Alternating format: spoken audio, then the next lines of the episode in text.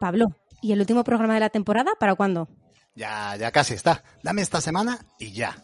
A ver, que hoy empezamos nueva temporada. Lo mismo va a quedar rarito, ¿eh? ¿Cómo? ¿En qué mes estamos? Madre mía.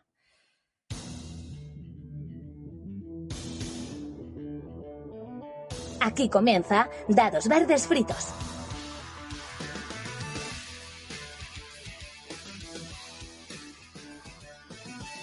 Hoy, en Dados Verdes Fritos, estrenamos nueva sección con Fran Gómez en Ludo Today. Agua de Noviembre arrancará nueva temporada de A Cuchillo o quizás no. En Alabrasa recibiremos la visita de un juglar con ganas de jugar. En La Sobremesa charlaremos de a qué hemos estado jugando, a qué vamos a hincar el diente y haremos ronda de recomendaciones. Para finalizar, Rafa Prescott nos embarcará en una nueva y misteriosa aventura en El secreto de Villa Verde Frita, el serial en el que vosotras y vosotros decidiréis quién continúa. Devolvemos la conexión a los estudios centrales de Villa Capero en Madrid. ¡Adelante, Patricia!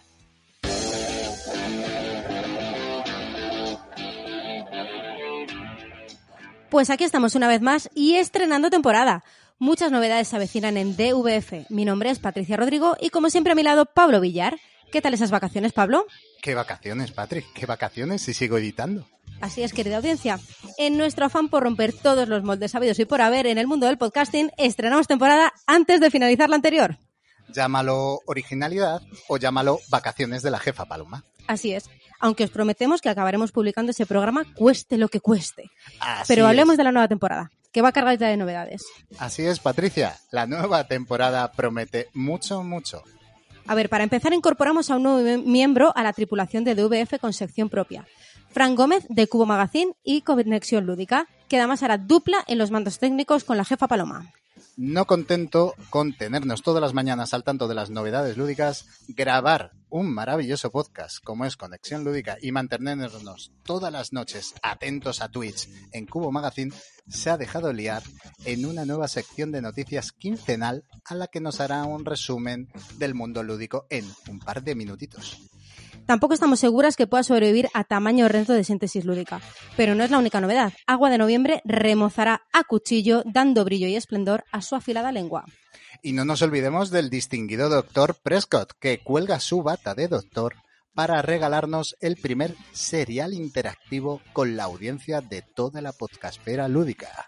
Que nosotras sepamos. Eso, que sepamos.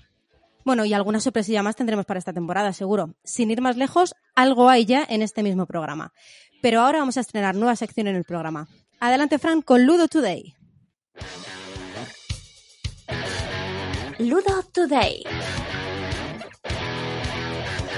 Pues vamos con el repaso quincenal de las noticias lúdicas y comenzamos con una noticia alegre, ya que dos editoriales clásicas de juegos de mesa, como son Educas Borrar y Falomir, han empezado a publicar juegos de mesa modernos nombrando la autoría de los mismos, así como a los ilustradores de los juegos. Borras comienza con tres juegos de cartas creados por José María Llué y Daniel Gómez, que son Doggy Scratch, Regnum y Ring, que cuenta con las ilustraciones de Cyril Bouquet, Carlos Zenós y Ramón Redondo respectivamente. Falomir, por su parte, publica bastantes juegos nuevos de producción propia, como Big War de Armando Díaz e ilustrado por Beatriz Lozano, De Alberto Fernández e ilustrado por Isaac Murgadela, Manda Huevos de Juan José Balcázar e ilustrado por Dani Morelo, Mipel Company de José Joaquín Bernat e ilustrado por Lorena Gestido, Cábula de Jorge Lengo, sí, el mago de la ceja blanca, e ilustrado por Dani Morelo, Chip Chip Urra de Verónica Galván Pérez e ilustrado también por Dani Morelo, Síntesis de Jordi Morato, Ramón Puyol y Jordi Gómez e ilustrado por Carla Pong, Detective, que es el único juego que traen en español y que es de la editorial Outside Media. Y mención especial a dos juegos que Falomir publica después de problemas que tuvieron estos juegos con la editorial Venatus y que, por suerte, ahora verán la luz. Capadocia de Alberto Millán e ilustrado por Lorena Gestido y Fruits, creado por Javier Martínez y Lorena Gestido, quien también corre a cargo de las ilustraciones. Pero todo no van a ser buenas noticias, ya que estos días hemos visto cómo el problema logístico sigue afectando al mundo de los juegos de mesa, y es que la editorial Ravensburger no va a seguir distribuyendo sus juegos en Norteamérica por un tiempo. Estos problemas también han derivado en el anuncio de varias editoriales de subidas de precios. Otra triste noticia que nos ha hecho llegar Fantasy Flight Game es que con el el juego Cartas K-Force de Richard Garfield se van a tomar un tiempo de parón. Esta pausa la hacen, según la propia editorial, por dos razones. Por un lado, con el confinamiento no han podido crear para este juego todo el formato normal de juego organizado, es decir, ligas, torneos, etcétera, que el juego merece. Y por otro lado, la razón importante es que el algoritmo que crea los mazos de carta es falla, está roto. Por lo que la idea genial de ese algoritmo capaz de crear mazos únicos y repetibles que además están equilibrados para competir entre ellos, pues no ha sido tan genial. Suponemos que intentarán solucionarlo para una nueva edición del mismo. Y cerramos con la noticia para dejaros atentos de que esta semana se anuncian los juegos finalistas al premio JDA 2021. El ganador de este premio se conocerá en la gala online de entrega de premios del Festival Internacional de Juegos de Córdoba, genialmente presentada por cierto, que se realizará el próximo sábado 9 de octubre a las 11 de la mañana. Ah, que se me pasa, se me pasa. Llega a tiendas Pacal de Tranqui, sí, el, el 8 de octubre. Uf, pasamos conexión a Sol para la sección A Cuchillo. A cuchillo. Muchísimas gracias, compi. Pues ya estamos aquí otra vez en esta mi maravillosa llamada sección a cuchillo. Pero, amiguis, tengo que deciros que hoy no va a haber sección. Tranquilos, que no cunda el pan rico, porque en breve en nuestras redes sociales vamos a necesitar vuestra inestimable ayuda para saber qué clase de arma blanca y de qué manera queréis que la use en esta nueva temporada con esta sección. Pero tranquilos además, porque os he buscado un plan B para sustituirme en el día de hoy. Y es que no se me ocurre mejor persona que la inestimable, la increíble, la maravillosa amiga, date cuenta, por favor, de a quien voy a presentar, Noemi Blant. Querida, los dejo en tus manos, trátamelos bien, pero no mucho que se acostumbran. Tenemos un plan B. Efectivamente, soy Noemi Blanc y no soy Agua de Noviembre, no pretendo sustituirla, eso es imposible y en breve la tendremos aquí con sus cuchillos afilados. Y yo vengo a hacer una sección que está dedicada al invitado de hoy. Y os cuento, el invitado de hoy yo siempre digo que es el crash de juventud del que no me avergüenzo. ¿Por qué? Pues porque yo escuchaba a Loquillo y a Sabina. Entonces, ese nivel de señorío hoy en día no lo puedo soportar. Y por eso yo vengo a deciros que Ismael Serrano es como el Cluedo. ¿Por qué? Vayamos a mi pasado lúdico, porque él dice que porque fuimos seremos, entonces porque jugaba de pequeña, juego. Y vengo a revisar los mis crashes lúdicos de juventud.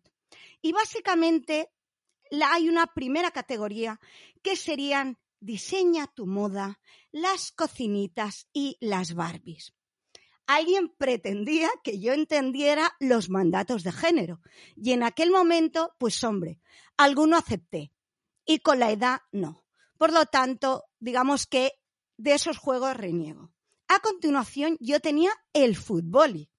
El fútbol es la versión señoro del Monopoly, que ya es un juego señoro y capitalista vengo a explicaros, por si no lo sabéis, que el Monopoly fue el robo del Larlons Game, que es el juego de Elizabeth McGee.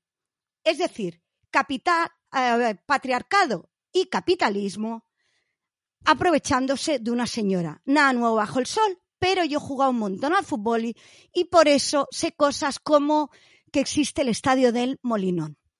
Una tercera categoría de juegos son aquellos juegos que tuvieron su momento, pero ya no yo jugaba al juego de ET. Muy mono el muñeco, el muñeco me sigue pareciendo precioso, pero una especie de oca, con lo cual un juego que ya no recuperaría. En cambio, el Cluedo yo he seguido jugando. Yo recuerdo noches, digamos ya de adulta, con una copa en la mano diciendo aquello de ha sido la señorita Amapola con el candelabro en el salón. Y últimamente he jugado también al Cluedo Game of Thrones, ya sabéis que yo cualquier oportunidad que tengo de ser Calesi no la desaprovecho. Aunque pensando lo mejor, hay evoluciones del Cluedo mejores. Y no puedo decir lo mismo de Ismael. Con lo cual cambio mi sección y paso a decir que Ismael Serrano es el Dixit. ¿Por qué? Porque tal y como el Dixit fue el juego que me introdujo en los juegos modernos, Ismael Serrano, con aquel caperucita, me introdujo en el mundo de los cantautores. Y en ambos casos sigo disfrutando de jugar y de escucharlo. Me gustan todas sus versiones y todas sus expansiones. Con lo cual, os dejo con la entrevista de Ismael Serrano. Un placer, dados. A la brasa.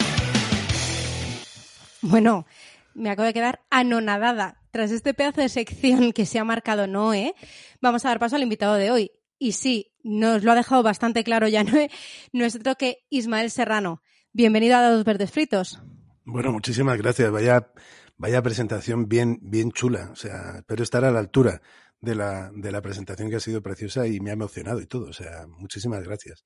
El primer juego, yo creo, uno de los primeros juegos donde yo introduzco a mi hija con siete años a jugar, a, bueno, pues eso, a, a este mundo es a través del Dixit, que con siete años tan, tan pequeñita, es alucinante la capacidad que tiene para inventar historias y para aplicar una mecánica que en un principio podría parecer compleja, pero que ellos, no sé, de manera natural, o por lo menos en el caso de mi hija, yo creo que es en general los niños asumen y, juegan a eh, juegan de una manera, vamos, que te dejan boquiabierto eh, casi todas las partidas, ¿no? Entonces me, me, ha hecho, me ha emocionado. Yo juego mucho al Dixit con Lila, sí, con mi hija. Eh, para empezar, gracias por venir a, a, inaugurar la segunda temporada de Los Verdes Fritos, Ismael, y compartir un ratito con nosotras. Para quien no lo conozca, que nos esté escuchando, Ismael es un narrador de historias, es cantautor, es poeta y friki a tiempo completo. Y con esto último es con lo que me gustaría empezar la entrevista. Te molan los cómics, le pegas fuerte a la ciencia ficción, no le haces ascos a la fantasía y en la pandemia descubres el adictivo mundo de los juegos de mesa. Se te puede ver igual firmando libros de poesía o yendo a una entrevista de la tele con una camiseta de Juego de Tronos. En un mundo tan cultureta, podríamos llamar, como es el de la canción de autor, ¿qué tal se vive haciendo bandera del friquismo? Bueno, no, es que igual no somos. Esto del friquismo es como si fuéramos una. Nosotros tenemos la fantasía de ser una sociedad secreta que nos reconocemos como si fuéramos una logia masónica y me temo que no es tan así. De repente somos más de los que creemos. Eh, lo que pasa es que continuamos con un poco con esa ficción eh, de, de, creernos que eso, que somos una logia secreta. Y este, yo creo que somos, somos más y de repente te encuentras a mucha gente que comparte contigo, contigo esos gustos frikis a ver, es verdad que uno es más friki a lo mejor de lo normal, quiero decir, yo es que me he leído la ciencia ficción, me apasiona, eh, sobre todo leerla, la fantasía, como bien has dicho, también, quizá no tanto, aunque últimamente me ha dado también por ahí. Con los juegos he empezado tarde, eh, pero... Nunca es tarde. No, bueno, nunca es tarde, pero bueno, pero he empezado tarde, o sea, porque he descubierto juegos ahora a esta edad que si hubiera descubierto junto, yo tengo dos hermanos que con los que me llevo muy poco, que si los hubiéramos descubierto con 16, 17 años, yo sé que hubiéramos flipado, nos hubiera encantado y sin embargo no, los descubrimos, entre otras cosas porque no, no habían sido publicados también, ¿no? Y que uno ya tiene una edad. Pero, pero bueno, mmm, hay, hay friquismo también en el mundo de la cultura y además que esto de lo, lo, cultureta, el culturalismo y demás, a veces es una pose que es bastante más superficial. Yo creo que yo, yo siempre he reivindicado, por ejemplo, el cómic como, como literatura mayor en muchos aspectos, aunque es verdad que ya no, no leo tanto cómic, eh, pero siempre lo he reivindicado como literatura mayor y la ciencia eh, ficción también, como un género eh, bueno, que le da sopas con ondas muchas veces. Bueno, en cuestiones de género, por ejemplo, eh, la ciencia ficción a día de hoy, las autoras que están escribiendo ciencia ficción son mujeres muy interesantes y que nos hacen reflexionar mm, mucho sobre, sobre el mundo en el que vivo, eh, vivimos y en ese sentido son pioneras. O sea que, que hay que leer ciencia ficción, hay que ser, ser friki eh, está muy bien. Muy de acuerdo. Creo. De hecho, eh, la, una de las mayores referentes en la ciencia ficción, sobre todo dentro del space opera, es Loic McMaster Bujol, y es la tía que ha acumulado más premios literarios de ciencia ficción que existe a día de hoy. No hay nadie que se le pueda asemejar. Y ya lleva unos cuantos añitos, ¿eh?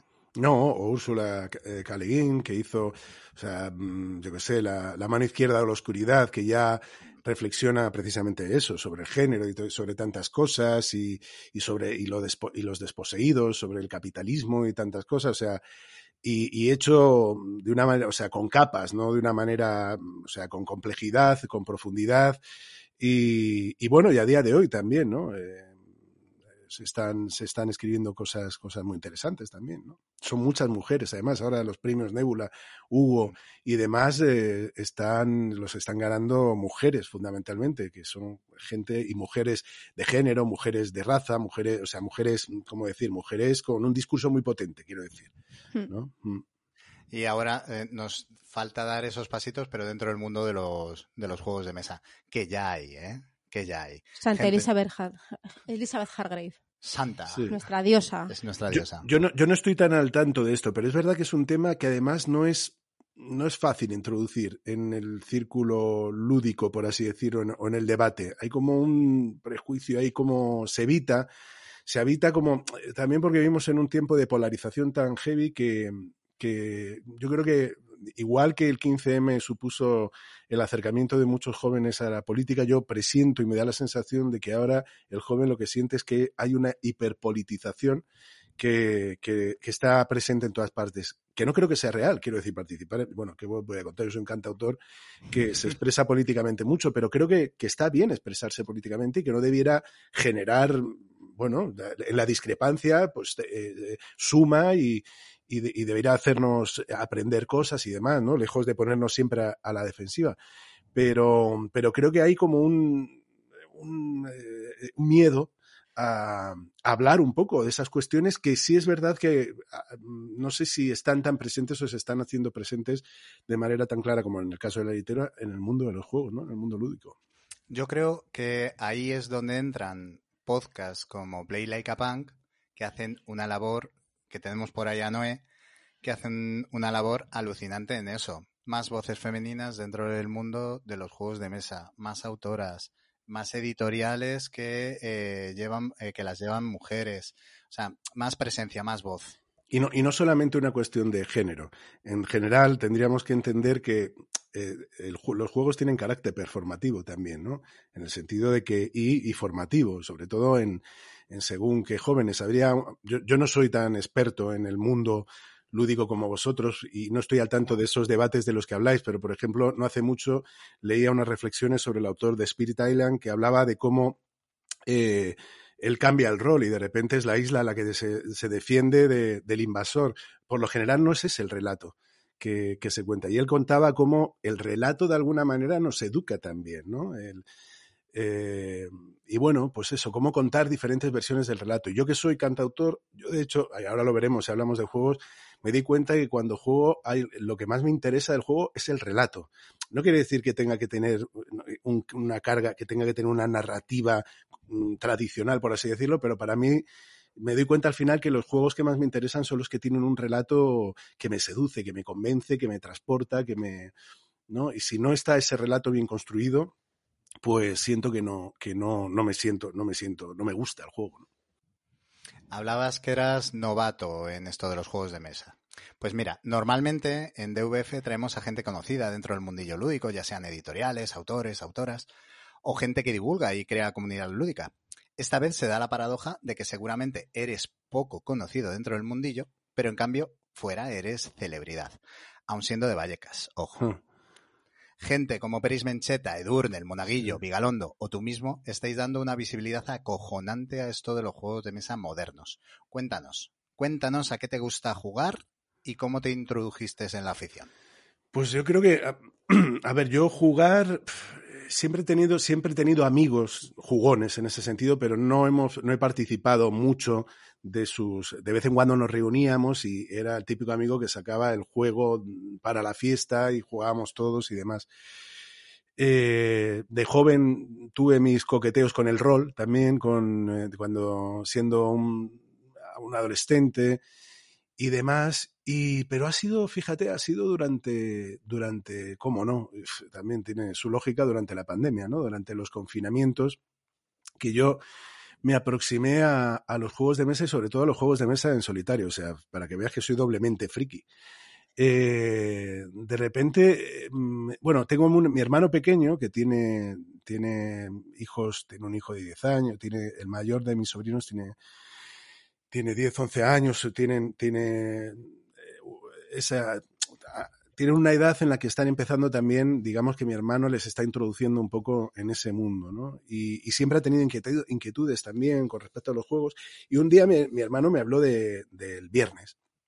Es un juego de cartas en el que uno puede jugar en solitario. Y me pareció atractivo porque dije, ostras, mira, es un juego que me puedo llevar de gira. Es un juego que en esos momentos muertos, cuando uno termina eh, el concierto y vuelve a la soledad del hotel, fíjate lo que ha cambiado el rock and roll, que ahora uno, antes uno se daba los excesos y ahora se pone con el viernes en el hotel. Eh, pero bueno. Qué decepción, qué decepción. Claro, claro. Todos, eh, bueno, el viernes mm, ya sabes que la imaginación al poder, decía en el mayo 68, y el viernes puede dar también lugar a todo tipo de juegos, o sea, la lúdica de madrugada, o sea, se puede desatar. Pero bueno, en cualquier caso, y puede desembocar en quién sabe qué cosas. Pero dicho lo cual, en este caso no, jugaba, jugaba en solitario al viernes y, y me animé, dije, hostia, es interesante, me, me, me, interesó, despertó algo en mí. El viernes no es un juego que me, me que te cambie la vida, o bueno, o sí, eh, tanto en, en, en el sentido de que a mí me introdujo en ese mundo y de repente dije, al parecer hay juegos narrativos en los que se puede jugar en solitario con una aplicación y tal, y entonces me compré el Tierra, Viajes por la Tierra Media. Y a mí lo para, para lo que me servía es para entrar en un estado mental de desconexión en un momento mmm, muy jodido, en el que conectaba con un universo que es el, en el caso de la Tierra Media, la fantasía y demás, y en una narrativa y en un juego y en un reto intelectual que me hacía sentir en paz, me hacía sentir muy bien, tío, me, me hacía sentir bien. Y así, así empecé, empecé, descubrí también el podcast Solo en Balda, eh, donde hablaban, donde hablaban de juegos en solitario, de juegos, eh, la mayor parte, ya sabéis, eh, cooperativos y demás, mucho Ameritrash también, eh, y demás. Y así poco a poco empecé, me compré uno, jugué la campaña y dije, qué bonito, ¿y si probamos otra cosa? Y poco a poco fui y poco a poco... agrandando poco la a poco. biblioteca. Exacto, me perdí. Sí, yo estás hablando de eso, yo también acabo de empezar, como quien dice, hace relativamente poco. Y en mi caso, siempre lo cuento, esto lo he contado un montón de veces, pero no lo vuelvo a contar. Eh, tuve la suerte de darle una nueva oportunidad a los juegos de mesa, porque yo empecé eh, jugando al Catán, que nunca demonizaré el juego, pero sí al, al, grupo de juego, ¿no? Y eso me desanimó mucho porque para mí no era nada agradable, no me gustaba nada. Eh, y ahora, en cambio, pues me peno el Kickstarter y discuto sobre si son mejores las Billys o las Calax para el almacenaje. Hmm. Eh, y bueno, hace poco vimos al ministro Garzón reunirse con ISPA, que es la Asociación de Editores de Juegos de Mesa en España, para hablar del IVA cultural y del futuro de la industria de los juegos de mesa en España. ¿Qué ha pasado o qué crees tú que ha pasado para que esté pegando tan fuerte la afición y rompiendo tantas barreras? La verdad es que no lo sé. Yo creo que quizá. Yo creo que sí, quizá el confinamiento, la pandemia ha tenido que ver porque ha habido un crecimiento en términos generales, ¿no? Al parecer. Hmm. Pero es un crecimiento que ya venía de lejos, ¿no? O, la verdad Sí. es que. Empezó antes Claro, de la pandemia, antes. pero yo creo que la pandemia hizo ahí un boom importante. Sí, hizo que buscásemos eh, en entornos seguros, eh, buscásemos alternativas al ocio eh, en un país en el que nuestro ocio está relacionado siempre con la calle, con salir, eh, la cultura alcohólica y demás, de compartir todo eso, todo eso, de repente miramos hacia otro lado y dijimos, "Uh, compartir en casa con los nuestros y tal, buscar espacios reducidos, controlados, donde podamos... Y, y bueno, y también ha ocurrido con los juegos en solitarios, que hay un boom a- al respecto también. Ahora hay como también una, en todo juego se busca el automa, se busca la forma de, bueno, porque es darle un valor añadido y sobre todo añadir una serie de compradores, de posibles compradores al juego, ¿no? Incluso hay veces que- que es muy cantoso porque son automas, son solitarios que desmerecen muchas veces el juego también.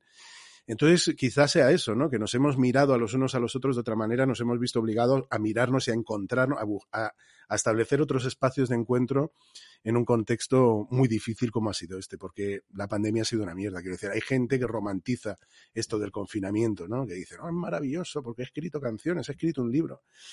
Yo creo que esa gente tendría que estar confinada toda la vida, porque, porque así es más productiva.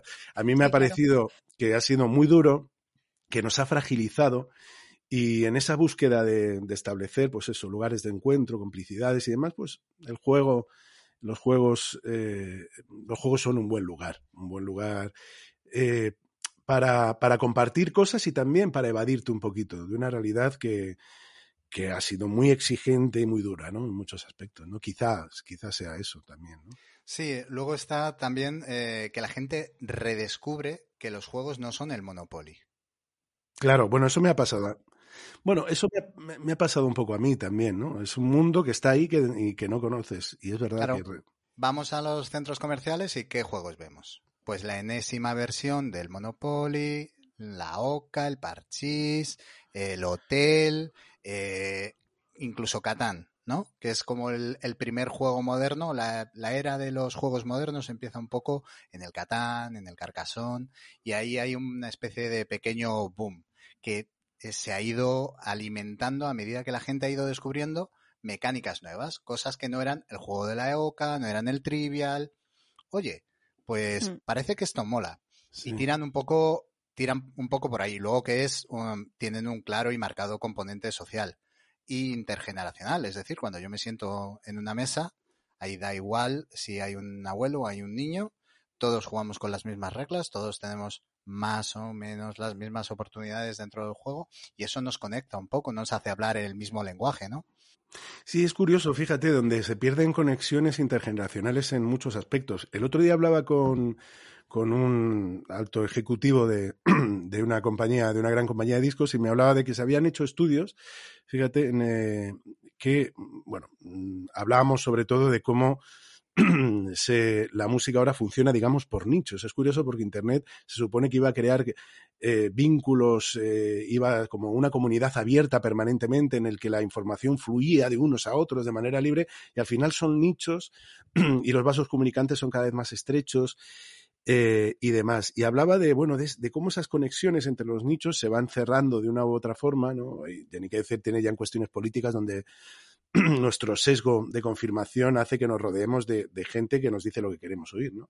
Pero, pero incluso en la música decía, por ejemplo, se ha estudiado el hecho de que eh, la música, que tradicionalmente nuestros padres eran prescriptores de alguna manera, en muchos eh, acabamos escuchando la música que escuchaban nuestros padres, ¿no? Porque, no sé, yo, me, yo soy un ejemplo claro. Empecé, yo me dedico a la canción de autor porque escuchaban el tocadiscos de mi padre, a Serrat, a Silvio, a Luis Eduardo Aute.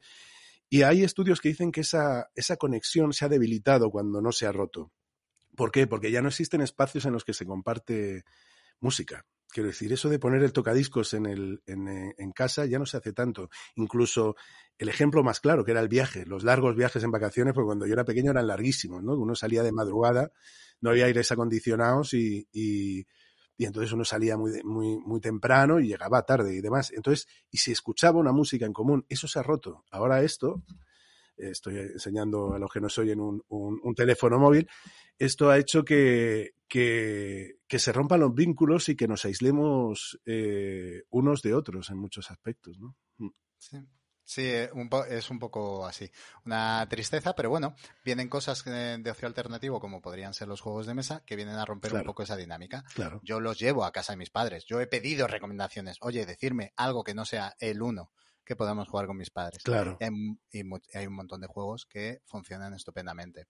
Ahora yo tengo la suerte de trabajar con gente con discapacidad intelectual y, y los talleres los hago con juegos de mesa. Claro y los conectas a todos y todos estamos igual y todos somos lo mismo. Y es que es así, es la puta realidad.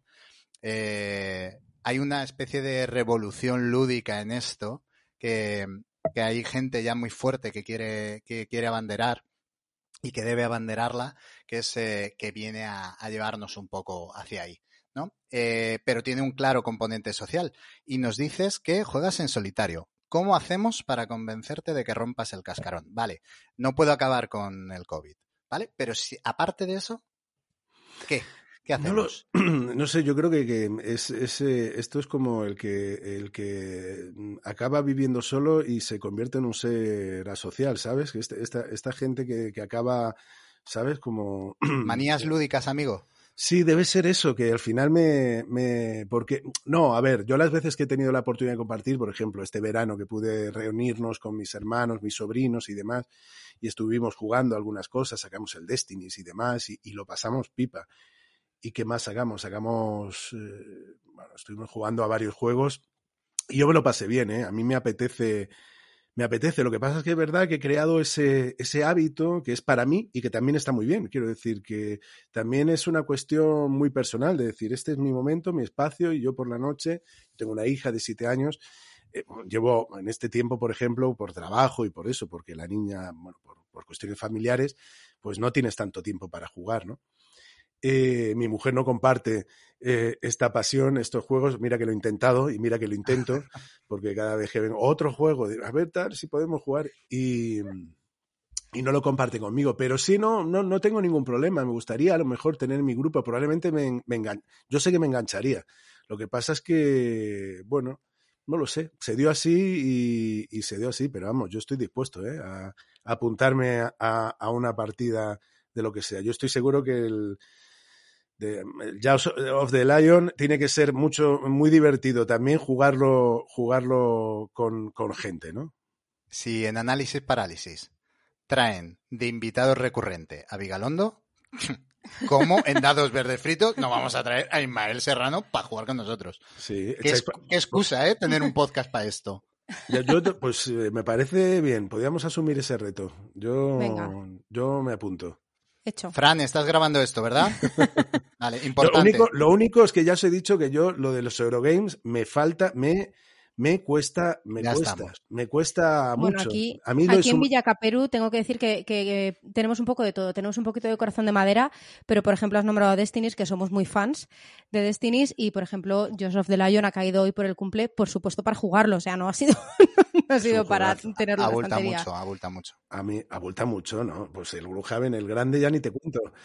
No, no, no. Es, lo bonito que tiene eh, este juego, este Gloomhaven pequeño, es que no ocupa tanto. Es una de las cosas y, y lo pones en mesa mucho más rápido y es todo mucho más ágil. Está, a mí es uno de mis juegos preferidos. Y oye, no me gustan los Eurogame. Hay, hay algunos, a ver, yo qué sé, o sea, yo es que el otro día probé el Arnak y es que me, me- parecía... o sea, Bueno, es que El Arnak, lo compramos, lo vendimos. Estoy muy de acuerdo contigo. Esto es muy impopular, muy A mí su- impopular. Sumar Pero- punto, sumar, lo de sumar punto, a mí tienes que, es lo que, a ver, es lo que os decía, para mí el relato es muy importante, es muy importante. Entonces, pero por ejemplo, jugué al Root el otro día y el Root a mí me gustó, me gustó mucho. Es, que verdad, Ruth- sí, pero el Root tiene, el único pero que tengo es que cada vez que eriges una facción tienes que volver a aprender a jugar. Entonces es súper exigente en ese sentido, ¿no? Cada vez que tienes que coger una facción tienes que ponerte a estudiar.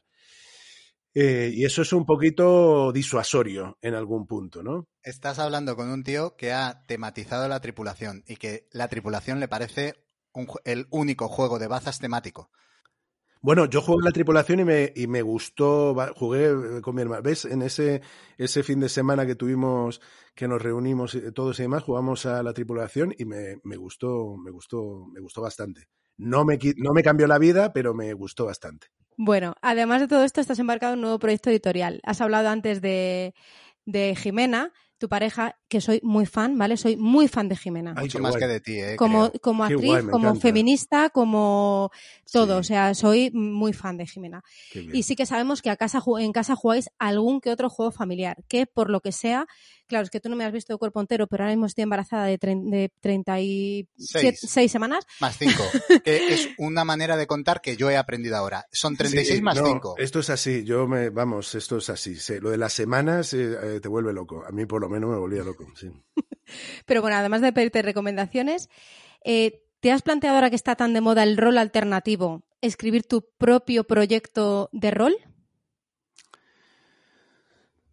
Es que yo me, sí, eh, me he planteado eso y me he planteado muchas cosas. Yo tengo como una historia. mm, a mí me apetece mucho escribir y tengo como varios proyectos literarios en la cabeza y tengo incluso alguna oferta. Eh, que claro, pero dentro de esas ofertas hay una que es muy. que, que al editor le parece muy disparatada, que es que a mí me gustaría escribir fantasía. Eh, y claro, el editor lo que me dice es que la fantasía, claro, es, tiene, tiene como. es muy limitada y demás, ¿no? Es muy limitada en cuanto al público, quiero decir, eh, no, no tiene cierto. tanto éxito como se hace en novela negra, que digamos, convengamos que, bueno, no hay más que ver las estanterías de la librería, ¿no? Pero a mí la fantasía me, me atrae mucho, tengo como una historia. Y dentro de eso también he valorado mucho. El otro, lo que pasa es que me, eh, con el rol me pasa lo mismo. El otro día me compré el de Cthulhu Confidential, creo que se llama, ¿no? Ahí lo tenemos. en Eh, lo compré, pues yo igual, porque es que claro, lo- lo- era un tocho así, digo, bueno, no es tanto. Y me abrí la primera página y digo, no es tanto con una letra diminuta, o sea, digo, no, no, esto es mogollón, o sea, entonces es, es, es verdad que es que el rol es exige joder, ponerte a estudiar, pero a estudiar como, como cuando, de, cuando estaba en la facultad, ¿no? Es, es muy exigente. Entonces yo tengo claro el relato, eso lo puedo tener claro. Otra cosa es cómo armarlo, cómo construirlo. Y tengo un amigo, fíjate, tengo un amigo, Rafa, que él tiene sus partidas de rol y que y tiene una campaña eh, que lleva desarrollando desde hace mogollón de tiempo y en este tiempo han estado jugando en, eh, por Zoom y demás eh, y, con un, y con una página que ahora no me acuerdo cómo se llama. Roll 20, eh, supongo. Sí, puede que sí, yo creo que sí. Y incluso me llamó para que me sumara, me hice la ficha y todo y demás, y al final no se dio porque, bueno, pues porque la vida, el trabajo, yo estaba también con mi disco, que ha salido hace relativamente poco y no pude. Pero sí queremos hacer, el otro día estuvimos hablando y una de las experiencias lúdicas también más bonitas con mi hija ha sido jugar al rol. Estuvimos jugando al, eh, a varios, al de... eh, estuvimos jugando a los buscaduendes, ¿puede ser? No, los busca, sí. que nos gustó mucho porque además tiene elementos físicos que a, ellas, a ellos les ayuda mucho y los setas, que, que para ella, ella para situarse está muy bien. Y encontré incluso algunas campañas por internet que, que adaptamos a, precisamente para ella. Jugamos también a eh, eh, dentro del laberinto, el librito, Mm. que eso le gustó mucho. Sí. Ahí conseguí convencer a Jimena porque de pequeña ya estaba enamorada de David Bowie. Y dije, esta es la mía. Cuando vi el Como libro todas. dije, Y todos. Claro, como, claro, como todos. Y entonces dije, traje el, el, el libro y dije, bueno, esta es la mía. Y entonces conseguimos jugar un par de partidas. y Total, que le encantó. Entonces Rafa, que juega con sus amigos y que tiene una edad de la misma edad que, que Lila, le dije, tú que eres un rolero de pro, ¿por qué no haces una partida para, para las niñas? Y, y- y entonces le dije, mira, mira esto del Magisa y tal, eh, a ver qué te parece y demás. Y dijo, pero tú también juegas. Y dije, por supuesto. Entonces encontré, encontré ya la excusa para jugar, entrar en una campaña y jugar con mi, con mi hija y con su amiga eh, y demás. Entonces, no sé, no, no sé cómo he llegado hasta aquí, pero lo que quería decir es que el rol me, me- ahora tengo la oportunidad de jugar al rol con mi hija y que me gustaría escribir, muchas veces tengo el relato en la cabeza, pero creo, y bueno, de hecho Rafa me dijo, joder con el magista este, eh, es exigente, dice, es más complicado, tiene un sistema que es más complicado incluso que, que, que, otro, que otros sistemas para, para adultos y demás, ¿no? Es como más exigente. Pero bueno, sí, sí, sí me, me, me gustaría. Lo importante es lo que tú cuentas, es la narración, el, el mecanismo, la mecánica que utilice el rol para poder tirar la partida, para poder hacer que avance la partida, es mucho menos importante que el propio relato. Mm. Ahora ahí pues es que se pueden coger un Fate y te lo construye solo. Entonces, no hay ningún problema. Pero sí que es verdad que hacen falta narradores. Hacen falta contadores de historias. Por eso te lo decíamos, por eso la, la pregunta iba un poco por ahí. Porque sí que es verdad que, al igual que has creado un libro con un cuento, podías, podíamos tirar el hilo ahí para liarte y que acabaras haciendo rol. Era otro de los objetivos, Sí. otros de los check No, del Eso lo tengo, lo tengo en pendientes. Lo que pasa es que también que es la vida de- del músico muchas veces supone que las noches en las que la gente de bien puede jugar al rol, eh, yo estoy trabajando o estoy viajando y demás. Entonces hay como una desincronización al respecto. Pero sí, sí, están mis planes. Y con respecto a lo que faltan narradores, yo me doy cuenta que faltan narradores en términos generales. Es decir, yo, que me gustan mucho los juegos narrativos, me di cuenta de que gran parte de los relatos que se construyen en los, en los juegos narrativos son muy vulgares, ¿no? Que caen en los lugares comunes eh, de la fantasía y, y demás, y falta mm, una vuelta de tuerca en ese sentido, y se agradecería mucho, ¿no? Que eso, aquello de que, de que la historia te sorprenda o, que, o que no te suene a la enésima revisión de, de- de la historia de espada y brujería o de elfos, de- que sobre todo cuando en lo que tiene que ver con la fantasía. Yo creo que falta en ese sentido, Mm. se tendría que co- contratar eh, no solamente a gente que haga mecánicas maravillosas y que haga automas maravillosas, sino también a narradores y escritores que, que les ayudaran a, a Sí. construir un poco un hilo argumental. Muy de de hecho, acuerdo. hay gente especializada eh, y que destacan. O sea, a poco que puedas hacer eh, para destacar, ya pega un boom. Eh, siempre hablamos de que nuestra mejor experiencia lúdica es el Pandemic, el Pandemic Legacy, que nos voló la cabeza, ¿no? Eh, Sí. eso de ir abriendo sobrecitos y que te vaya cambiando la historia y que las decisiones que tú vas tomando afecten al, al juego y vaya cambiando todo eh, a través de la narrativa, Rob Daviau ahí lo peta. Matt, es que no eh, controlo. Este, los legacy estos que están siempre tal, yo como soy en solitario, pues esto, y es una experiencia que es así, hay que compartirla, por más que es cooperativo, es una experiencia, porque yo creo que eh, yo, eh, hablabais del rol y decía, qué importante es la historia y, en el, y de los juegos, qué, qué, qué import- qué importantes son los grupos también. Quiero decir, Sí, qué importante, importante. es que tu grupo mole. Y un claro, Tinder lúdico ya. es verdad, es verdad. Sí, Para sí, buscar, eh, yo cuando estábamos redactando las preguntas eh, y buscaba precisamente esta de, de cuándo rompes el cascarón, de cuándo vas a romper el cascarón, y lo hablábamos, Patri y yo. Digo, qué complicado es. Porque sin un, sin un grupo de juego es muy difícil romper el cascarón. Que me voy a presentar yo a una asociación de juegos de mesa aquí. Hola, ¿qué tal? Soy Ismael. es, tiene que ser, o sea, si es difícil para mí, para ti tiene que ser la hostia de difícil. Sí, sí, sí, porque además yo creo que no sé desde cuánto tiempo os conocéis, pero por lo general son, son aficiones compartidas de, hombre, siempre se conoce gente nueva, sobre todo si, si, supongo si tenéis un podcast y tal, y tenéis oportunidad de ir a eso, a asociaciones de, estas características, o si uno tiene cerca casa, o si, uno viene de esa cultura, pero para un recién llegado, que no, que sus amigos, yo tuve algún amigo que, que en algún momento la, lo eh, compartía, le gustaba y demás, pero, pero bueno, nuestros caminos se desviaron, ¿no? Entonces, eh, cada uno por un lado. Entonces, eh, es difícil, efectivamente, ¿no? Encontrar un grupo que es al final tan importante, ¿no? Bueno, pues ya has encontrado, ¿vale? De acuerdo, sé, encantado. sé que no le pegas a, lo- a jugar por ordenador, nosotros tampoco, no hay problema, tampoco vives tan lejos. Sí, sí. Vale, eh, bueno, tenemos por costumbre en DVF haceros un rosco lúdico, ¿vale? Con, a- se lo hacemos a todos los invitados e invitadas, no eres especial en esto. Eh, te- Pero siempre os ponemos en un compromiso, porque os ponéis nerviosos. Ay, Dios mío, no voy a acertar nada. No, mentira. Los roscos son, están hechos para que acertéis algunas preguntas. La mayoría no, pero algunas Vale. seguro. No, no, yo no tengo ningún problema en, su- en- en mostrar mi ignorancia con respecto a todas las cosas y menos en este campo, o sea. Vale. no. Recomendación, pasapalabra es mucho mejor opción que esa que se te está ocurriendo que casi encaja. Vale. Sí, porque las reglas son muy sencillas, ¿vale? Básicamente funciona como el rosco de pasapalabra o de pasalacara, porque no sé si podemos decir la marca registrada. Y tienes 150 segundos, que son dos minutos y medio, que muchos invitados e invitadas empiezan a hacer cálculos mentales, dos minutos y medio, para responder a todas las preguntas que puedas. Si tienes dudas, Tampoco me gustan los juegos con tiempo, ¿eh?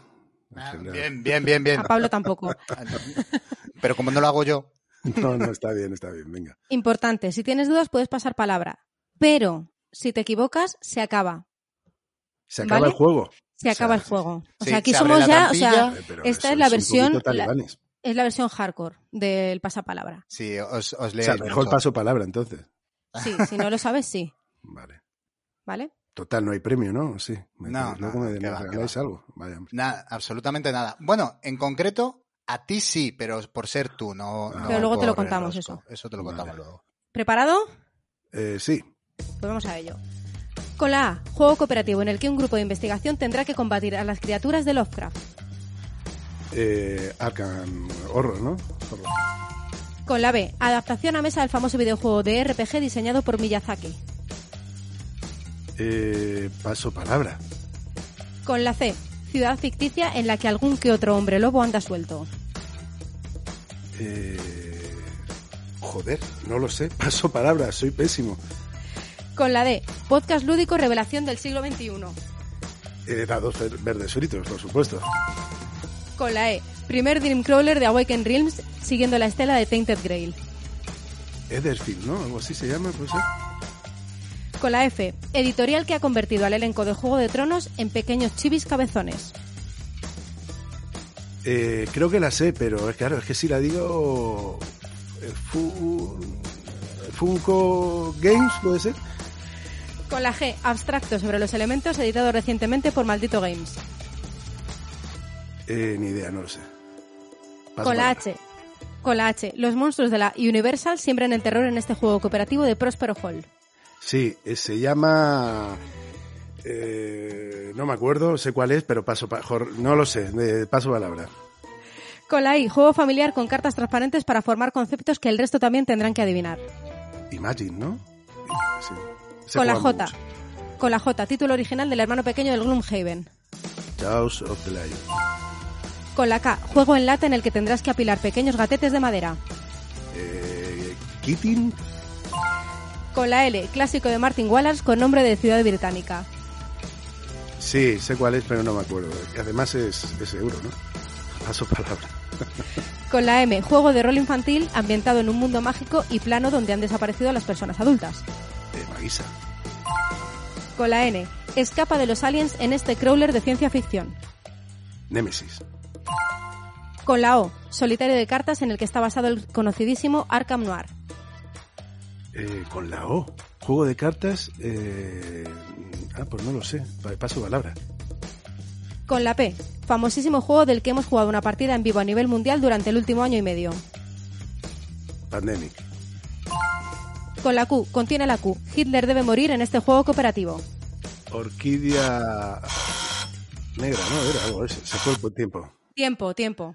Era Uy, Orquesta Negra, casi Eso. lo tenías. Eh, pero este es más bonito negra. Orquídea Negra. Mucho, se tenía que haber llamado Orquídea Negra, que es Por mucho más supuesto. bonito. Vamos, pero vamos. O sea, yo le he cambiado el título ya. Oye, no tan mal, ¿no? Hombre, muy bien. A ver, Rafa, cuéntanos, ¿cuántos, cuántos han sido? Rafa es que es el azafato del rosco. Correcto. Pues estrenamos temporada con la friolera de 10 aciertos. Ostras, Toma. está muy bien. Bravo. Muy bien. En fin, esta es una de las buenas costumbres, el rosco, y otra de las buenas costumbres que tenemos en Dados Verdes Fritos es que nuestro invitado o invitada deja una pregunta para el siguiente a finalizar el programa. Así que luego te pediremos si nos puedes dejar una pregunta grabada. Los últimos en pasar por el programa fueron Yamadais, que es una pareja nacional de creadores de juegos de mesa. Pero debido a un fallo técnico, de última hora no tenemos su pregunta. Así que vamos a tirar, antes hemos tirado del plan B, pues ahora tiramos ya del plan C. O sea, este programa está... Así que bueno, le vamos a dar paso a Jonathan, que es un colaborador, habitual de Dados Verdes Fritos y además es el Mipel morado en República Lúdica. Pablo, Patri, eh, no me matéis, ¿vale? Ya sé que, este es un programa que intenta mezclar el, humor y los juegos de mesa, pero hoy me vaya a permitir que me ponga un, un pelín gafapasta con, el invitado. Eh, a ver, Ismael, eh, ahí va mi pregunta con un poquito de, de preámbulo.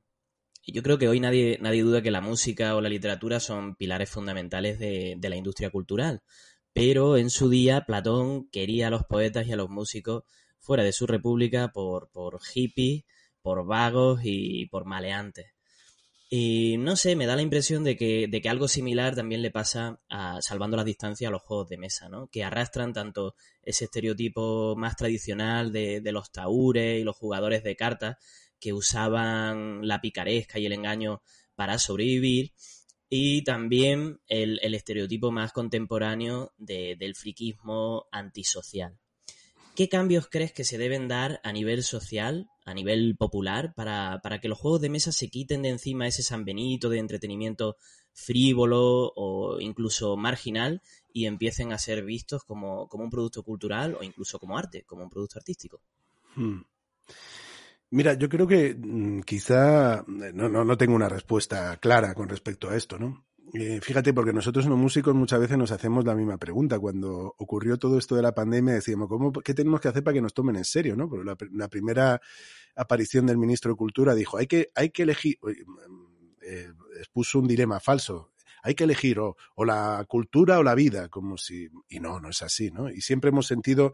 Y fíjate que apelábamos eh, eh, en las reuniones que había de músicos, se decía, no, apelemos a algo tan prosaico como al hecho de que somos una industria. Somos una industria en el sentido de que, de que hay muchos puestos de trabajo, hay mucha gente detrás, hay gente con talento, hay, hay como proyección de futuro. Y podríamos pensar que con respecto a los juegos también pues, se podría apelar a un elemento tan prosaico como ese, el hecho de que no deja de ser una industria eh, floreciente eh, y, y bollante en algún punto, quiero decir, con gran proyección de futuro. Pero bueno, no, no, no, no hablemos de algo tan prosaico, a mí tampoco me gustaba cuando se hacía con la música, ¿no? Porque no tiene que ver solamente con, con, el dinero y con todo eso. pero sí yo creo que se podría empezar por a veces sucede, y esto lo digo como cantautor, porque a veces le- le- me pasa a mí también, que nos creemos nosotros mismos los prejuicios y los asumimos como propios. Y lo primero que hacemos cuando decimos que jugamos a juegos de mesa es pedir disculpas y decir lo que hemos dicho durante todo el, el preámbulo del programa o, o en mi presentación, ¿no? Uno tiene que pedir disculpas y decir, no, disculpe, yo soy friki, yo leo ciencia ficción, me van a perdonar. Y en el fondo lo que se trata es de, de yo creo que tendríamos que revisar no- nuestra autoestima en ese sentido y naturalizar el hecho de que la gente mm, juega juegos de mesa sin ser asociales, sin, eh, sin y que tenemos relaciones eh, absolutamente normales con el resto de la, de la gente. Eh, no somos unos eh, eso, unos psicópatas que nos encerramos en, eh, yo creo que, que también pasa por eso, ¿no? Por, por, eh, por ese orgullo friki, por así decirlo, ¿no? Por un orgullo friki que naturalice el hecho de que jugar, eh, jugar juegos de mesa, valga la redundancia, es generar espacios de encuentro y, y generar complicidades en un momento en el que es más necesario que nunca generar espacios de encuentro para recuperar un mínimo de cordura en un momento en el que necesitamos eh, eh, sentirnos parte de algo por así decirlo, y sentirnos acompañados ante la adversidad. que Yo creo que es para... Cuando te sientes acompañado ante la adversidad, además, eh, recuperas tu, tu conciencia en lo que respecta a tu capacidad para influir. Bueno, pues hasta los juegos de mesa contribuyen a, a- a ello, ¿no? Si son cooperativos ya ni te cuento.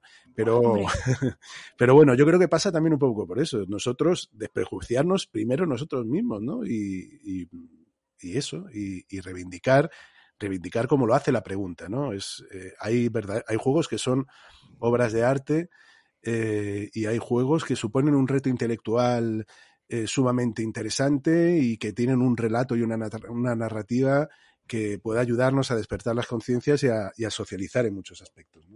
Vaya chapa, me he soltado, guau, cha, cha, cha. le ponéis música épica luego cuando montéis esto, con violines.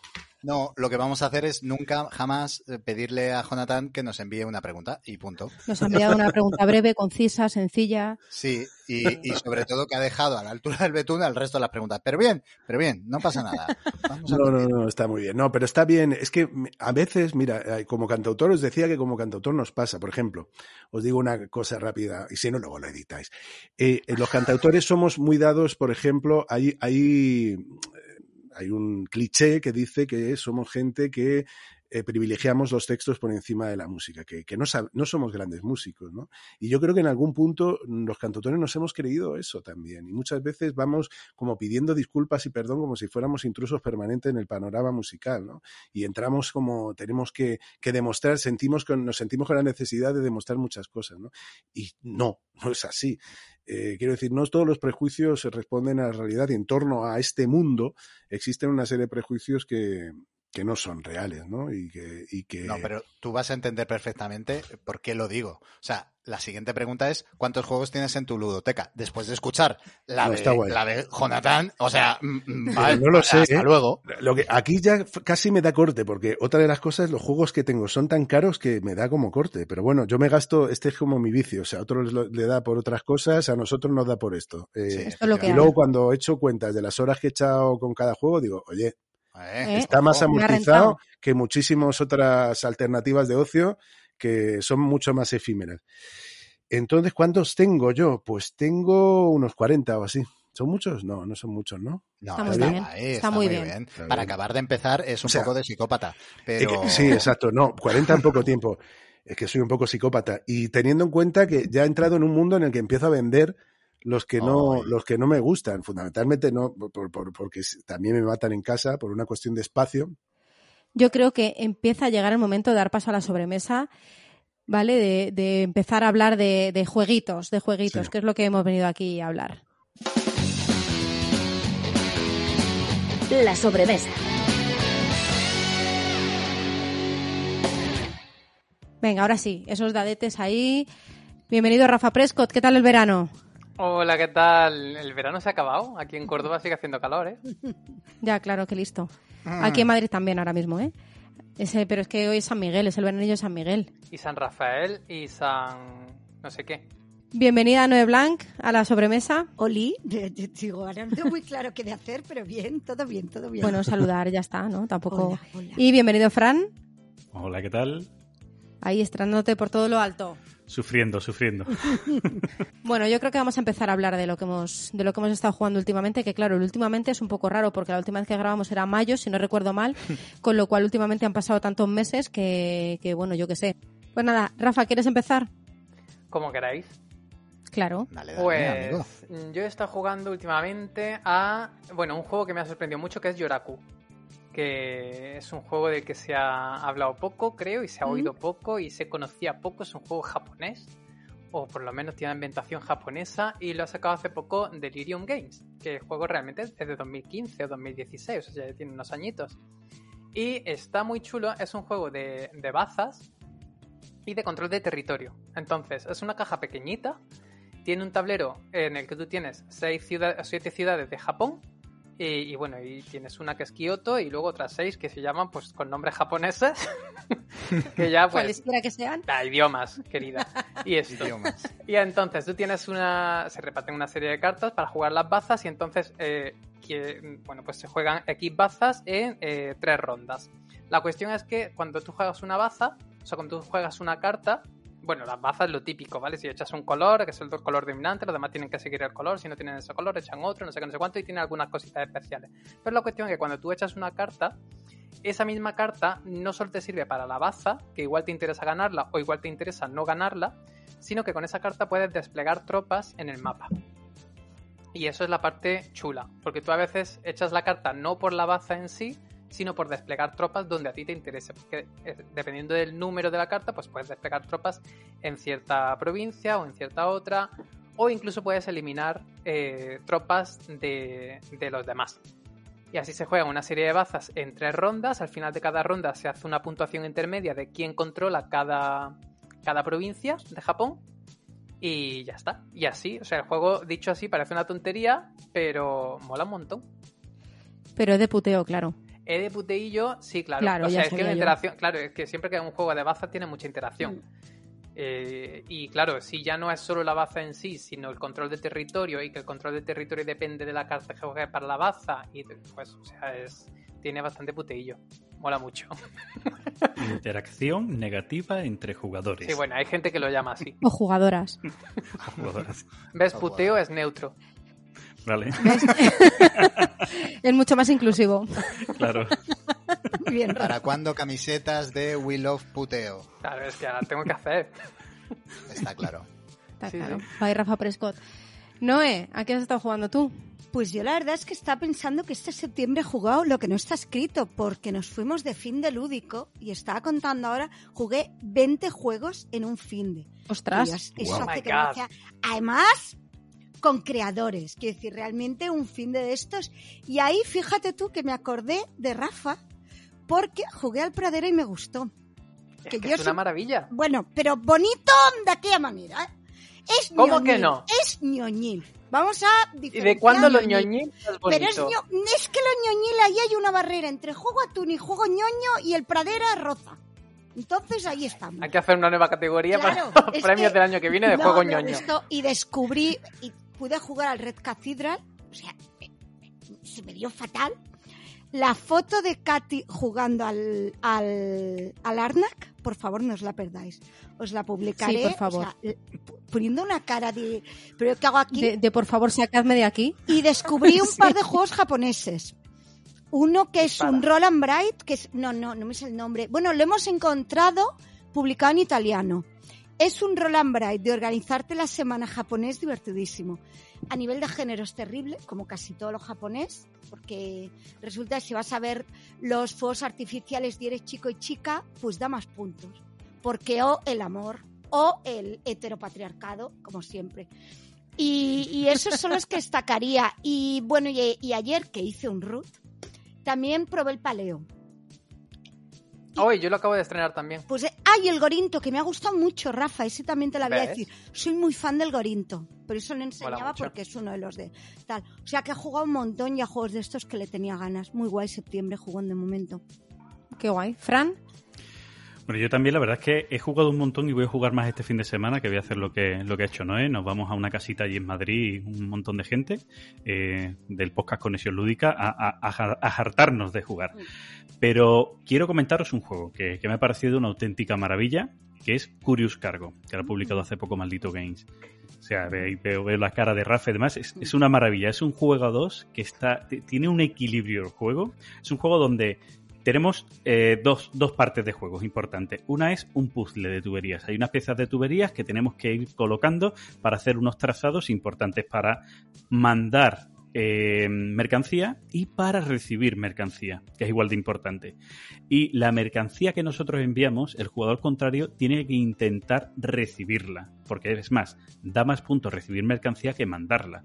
Entonces tú tienes ahí un equilibrio de mandar mercancía al contrario, intentando que no la recoja, porque si la recoge gana más puntos, a la vez que tú tienes que recogerla del contrario, y, te da, porque es eso, si le mandas mucha mercancía le estás dando muchas opciones de que te gane la partida, pero si no le mandas mercancía, también puedes perder, porque hay un mínimo de mercancía que tienes que mandar para poder ganar. El juego está súper bien equilibrado en ese aspecto. Ya me he estresado pensando, ay, que mando y que no, y no estoy jugando, de verdad. Pues sí, sí, sí, sí. Es, ¿dónde está el tema? ¿Dónde está el tema, por Dios? Pues es, el tema es fantástico, sí, es, que, es, que, es que es un tema de logístico puro y duro. Tienes una empresa de, de enviar y recibir cosas. ¿Vale? Es magnífico, es magnífico, vamos. Ah. Es este juego, el, el creador de este juego es el que ha hecho el orden logístico, estos de las tiendas de Amazon, esta que tienen ta- tantas cacharras moviendo cosas, pues por el estilo. Es genial, de verdad. Yo os lo recomiendo mucho. Sé que a Patri no le gusta la, la parte de visión espacial del juego, y en este juego es muy importante, porque este juego es el hermano pequeño, dice toda la gente, o, o una adaptación del juego Pipeline, que es del mismo autor, y que utiliza la mecánica de las tuberías, que también estaba en el Pipeline, ¿vale? Aquí en vez de ser tuberías son cinta de transporte, pero es la misma mecánica, pero en el Pipeline era algo que estaba ahí y era más simple, pero aquí el puzzle es bastante, bastante más complejo. Bastante. Yo el puzzle, todo para vosotros, os lo regalo. Además, es que lo, a mí lo, lo maravilloso que tiene el juego también, una de las mecánicas que más me gustan es que tú puedes jugar camiones para cargar o descargar en tu parte de, de carga o en la parte de tu adversario, con lo cual le estás forzando a que te mande mercancía. Que, o sea, eso es, eso es maravilloso. Ujú. Es, es Malditos fantástico. abstractos. Bueno, Ismael, ¿y tú a qué has estado jugando últimamente? Mira, hablaba- hablabais, hablábamos antes del Tainted Grail y a mí un juego que yo creo que es, es anterior y es precursor en ese sentido con respecto al Tainted Grail y a las losetas y al camino es el Seventh Continent. Guau, fantástico. Eh, sí, y estuve jugando este verano, fui, fui tan loco que me lo llevé y no es, es una caja pequeña, tan pequeña como puede ser el de el, el Gloomhaven pequeño, quiero decir, no tan pequeña, pero yo dije en la maleta. y pesa. Y, y pesa, y pesa, son muchas cartas. Y la verdad es que me gustó mucho. eh, me gusta mucho, es un juego que está muy bien. Lo que pasa es que me, me- me pasó lo mismo. eh, me genera, a mí, me- a- hay veces, hay ciertos juegos que, que me generan una cierta frustración porque eh, no, decías tú, no, eh, Tainted Grail es que te dirige a un lugar. Pues yo aquí me hubiera gustado que alguien me dirigiera a algún lugar, porque empecé a, desplegar cartas sobre la mesa y acabé con toda un mapa infinito de cartas haciendo un recorrido que no sabía dónde iba a terminar, re- recorriendo junglas, desiertos eh, y demás. Es un juego muy abierto, a mi gusto, extremadamente abierto, porque eso genera una cierta frustración, porque nunca tienes la sensación de que, de que llegas a un sitio, pero es un juego maravilloso, es un juego yo creo que, a ver, lo que requiere es una dedicación, pues eso, es exigente, digamos, y, a lo mejor, pues eso, hablábamos del momento, yo estaba de vacaciones, me entretenía mucho, me parecía muy bonito, cómo construir una narrativa además sin grandes textos, con textos muy, muy pequeños, con iconos que te dicen por dónde ir y demás. Y, y nada, estuve jugando eso y, y, y he estado jugando, estoy jugando también que tengo la campaña media si quiero retomarla porque me fascina. Os hablaba al principio de esos juegos que ojalá hubiera descubierto con 15, 16, 17 años, pues estoy jugando al Imperial Assault. Ahora con la, con la aplicación y demás. Y es un juego que yo hubiera disfrutado como loco con mis, con mis dos hermanos jugando, jugando juntos. Y ahora, pues mira, lo juego solo como buen friki de, y fan de Star Wars, pues eh, ahí, ahí estoy en ese, en ese universo. Y estuve jugando también, el otro día también, eh, que lo había- por recomendación también de mi hermano, el Root, que me parece, con lo que he dicho antes, es un juego muy bonito, es un juego muy inteligente, es un juego que a mí lo que más me flipa es lo balanceado que está siendo tan asimétrico, ¿sabes? Eso es lo que me parece flipante, cómo, cómo consiguen balancear un, con tanta simetría un juego en el que... Y luego la única movida es eso, que cada vez que quieres jugar, pues eh, tienes que aprenderte las lecciones de, de- de las, eh, el reglamento de cada facción, que bueno, no es grande, no es tan complicado, no es difícil, pero es, es el root, es, bueno, si no has jugado, si, si quieres jugar con otra facción, que está muy bien, prácticamente tienes que volver a, jugar, no pero me pareció un juego muy, muy, muy bonito, muy bonito el arte, muy bonito eh, demás y muy bonito el reto. Incluso en el automa, yo solo tengo la de los ribereños, que tiene el automa Mm. solo del marquesado, y es un reto interesante y bonito. No, s- no sé si me compraré la de los cachivaches, creo que es, que es la que viene con todos los automas y demás. eh, que no solamente sirve para jugar en solitario, sino para introducir, para hacer más el reto mayor, por así decirlo, más compl- complicarlo todo un poco más. Y no sé si me lo compraré, pero es un juego muy bonito. Es un juego y muy bien hecho. A nosotros a dos se nos hace bola en casa. Mm. No lo sacamos precisamente, bueno, primero porque ahora volver a, a este juego, volver a sacarlo y volver a acordarte de cómo se juega cada facción nos parece también un poco tal. Pero, pero, descargamos la app. Para, que, sí. que esto es un mundo nuevo, creo, para ti. Eh, Está la app en, en el teléfono móvil y te evita ese despliegue gigantesco en mesa. Que ya sé que el componente áptico de ritual por la noche de despliegue en mesa eh, faci- eh, facilita mucho entrar. Sí. Pero que si no lo tienes y vas al baño, si eres como yo que tiras horas en, en- en el baño, el componente áptico te lo puedes ahorrar y puedes ir directamente con tu teléfono móvil. De todas formas, al Ruth también lo que le pasa, yo no sé cómo funciona en solitario, pero cuando juegas con más personas, eh, no solo tienes que saber jugar con tu facción, tienes que saber jugar con las demás Claro. porque si no, no sabes lo que están haciendo los Bueno, demás. sí, sí, no, en el Entonces- también tienes que saber. No, en general sí, pero sí, sí, no, totalmente, tienes razón, sí. Es es súper exigente por eso, porque ya no solo es que tengas que aprender una facción, sino que yo la primera partida que jugué, que yo era el, el marquesado, que es relativamente fácil jugar con el marquesado, pero claro, yo no me estaba enterando de lo que estaban haciendo los demás en ningún momento, entonces me daban palos por todos los lados. Yo decía, No, pero no. si es que me está cayendo hasta en el cielo el paladar. Y sucede, por ejemplo, con el vagabundo, el vagabundo se llama, ¿no? Sí. Eh, que claro, que nadie le echa cuentas porque está por ahí a su bola, como no, no, de- no tiene un despliegue en mesa en el tablero grande, cuando te quieres dar cuenta dices, hostia, ¿qué ha pasado? Es Y efectivamente exige, exige estar, conocer efectivamente también eh, lo que, lo que tienen que hacer los demás, ¿no? Tien- Tienes toda la razón, ¿no? Y, y sucede, uno de los problemas, por así decirlo, es eso, que si no los conoces a todos al 100%, mm, de repente te estás dando cuenta de que te están pasando en puntos, fíjate, sumo puntos, con lo que me- a mí me cuesta los juegos en la- donde hay que sumar puntos y te- cuando te quieres dar cuenta te han pasado, y porque precisamente no has atendido a los objetivos del resto que, claro, es que la simetría es tan brutal que es muy exigente en ese es sentido. claro, Yo sí. solo os digo que juguéis con la alianza y montad una revolución. O sea, yo Eso cada, vez que llego, claro, es que la lectura que hay del root, del sistema, de cada Sí. facción, lo que es, entonces yo ayer perdí estrepitosamente, pero la lié parda y revolucioné. Yo ya hacía, hace mucho tiempo que no salimos por aquí a hacer cosas, entonces yo como buena catalana, de vez en cuando echo en falta liarla un poquito. Y oye, y el root de momento me sirve como metadona. Sí, sí, sí, sí, es verdad. es verdad. Aquí en casa, aquí en casa son partidos políticos. Por supuestísimo. El marquesado es el PSOE, el PP son las águilas, Claro. la alianza es Podemos, el vagabundo, pues ojalá. Bueno, ahora actualmente es Ciudadanos. Que, vamos, que- que es uno, nadie le. Pero le- hace mucho ruido el caso. vagabundo, ¿eh? Vagabundo por ahí. número, la- Sí, hace demasiado eh, ruido. Sí, sí, Sí, y, y no, eh, el culto reptiliano sería Vox, ¿no? Sí, te va convirtiendo ahí. Sí, sí. Va zombificando. A los muertos los levanta. Joder. Bueno, en fin. Bueno, ¿qué hemos jugado en Bellaca Perú? Ah, vale. ¿Qué hemos jugado? Pues al Horrified, Patri. Al Horrified estabas tú también. Hemos jugado mucho, mucho a Horrified. Eh, nos lo trajo Jonathan eh, de Estados Unidos. Qué y sí, Sí. sí, ah, sí. amigo. Nos trajo ese y el Back to the Future. Ah, sí, Eh, creo que está muy bien también. sí. Muy guay, Sí. muy guay. Otro cooperativo chulo. Pero bueno, Horrified últimamente ha salido muchísimo. No sé si llevamos ya 8 o 10 partidas en este verano y, y siempre nos Es- apetece jugarlo. Es muy agradable y no es solo que nos apetezca jugarlo, es que nos apetece enseñarlo. Que es una de las cosas más agradables de los juegos de mesa. Cuando te encanta un juego dice, y entra alguien por la puerta de tu casa, oye, que soy el repartidor de Amazon, ¿qué estás haciendo? No, siéntate aquí un momentito. Que, ten- que tengo un cooperativo que te va a encantar. Tío, esos son los monstruos de la Universal. ¡Wow!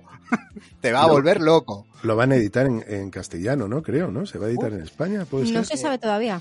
De hecho, eh, hasta donde sabemos, la respuesta que dio Ravensburger es que no. Ah, Al menos de momento. Pero Pero vamos, es, que- independiente del idioma, ¿eh? Claro, Ravensburger en general funciona, funciona muy raro, porque cuando publican algo en España es que también lo publican en Italia, es un es que la facción para España e Italia está junta, es una cosa muy rara. Entonces nunca se sabe. Con Ravensburger nunca se sabe. Es independiente del idioma, lo que pasa que tiene un handicap grande, que es que en Estados Unidos es un juego que vale 25 euros, o sea, 25 dólares, perdón, y si lo quieres pedir por correo a España, por menos de 50 entre gastos de envío y tal, es imposible. Entonces, es un handicap grande porque... Sí, mi hermano pidió el de Back to the Future, se lo trajo mi hermano, lo pidió de importación y demás, y, y estaba todos los días mirando, bueno, no, no las tenía todas consigo, de, ni- ya de que le llegase, pero le llegó, le llegó, y, y- y bueno, sí, se le encareció, efectivamente, ese es el problema, sí, se te encarece.